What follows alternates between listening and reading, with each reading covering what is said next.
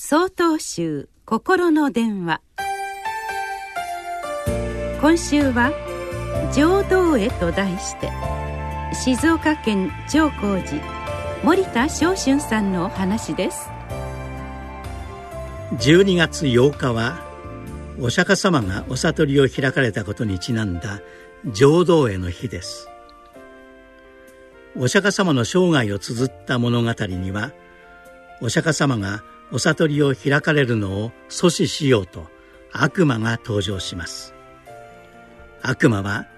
自分の美しい娘たちに悟りを開くなどよりも私たちと遊んでいた方が楽しいですよとお釈迦様を誘惑させます。それが失敗すると今度は魔王自ら武器を取り矢を放ち火の塊をお釈迦様に投げつけます。しかしそれらの武器はお釈迦様に向けられると全て美しい花束となってしまいました。誘惑も暴力も失敗すると悪魔は悟りを開くよりもその力で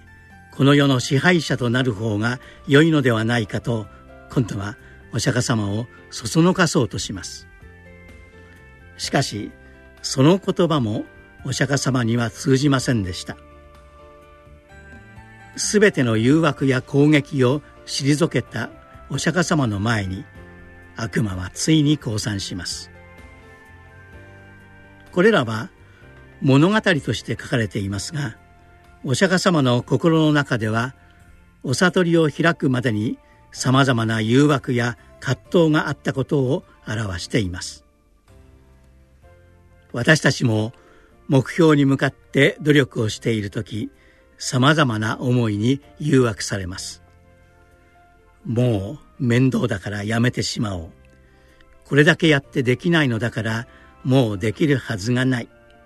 やっぱり楽な方がいいからもう遊びに行こうと。心の中は悪魔のささやき声でいっぱいになることもあるでしょう。お釈迦様が力強く悪魔の誘惑を跳ねのけたように私たちも